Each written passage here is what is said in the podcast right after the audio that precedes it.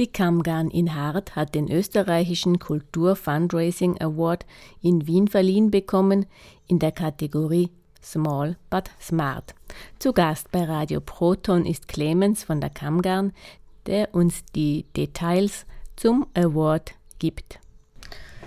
Clemens, die Kammgarn hat den österreichischen Kultur Fundraising Award in Wien verliehen bekommen in der Kategorie Small but Smart.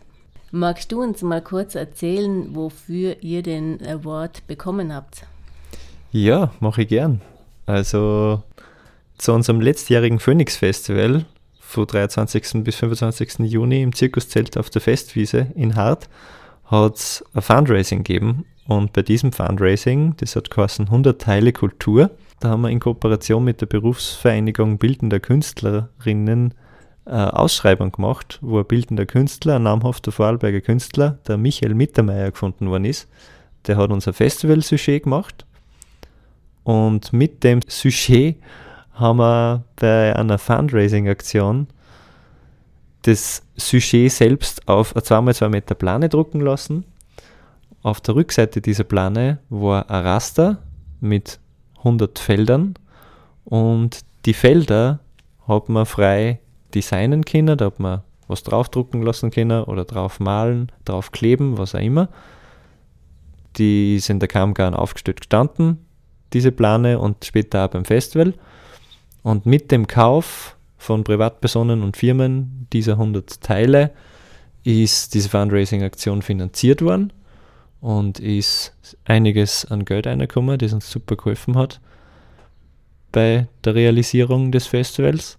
Nach dem Festival haben wir dieses Plakat zerschnitten, diese Plane, in die einzelnen gekauften Teile und alle Käufer, Käuferinnen, Firmen haben ihre Teile auf einer schönen Holztafel aufhängbar überreicht bekommen, nummeriert bekommen und haben sie somit Teil des Festivalkunstwerks, des Festivalplakats daheim aufhängen können. Mhm. Also auf der einen Seite war jetzt das Kunstwerk von Michael Mittermeier und auf der anderen Seite haben die, wo es gekauft haben, was gestaltet. Genau. Mit welcher Seite hat man das dann auf das Holz geklebt, dass man das Kunstwerk von Michael Mittermeier gesehen hat oder dass man das eigene gesehen hat? Das Kunstwerk von Michael Mittermeier gesehen hat. Mhm, okay, ja. Genau, also mit, mit dem persönlichen Design hat man das mehr oder weniger nur markiert als das ist jetzt ich bin, Das ist jetzt meins, ich bin da drauf, genau. Mhm. Ja, und ihr habt dann alle 100 Teile verkauft? Wir haben all, fast alle 100 Teile verkauft, genau.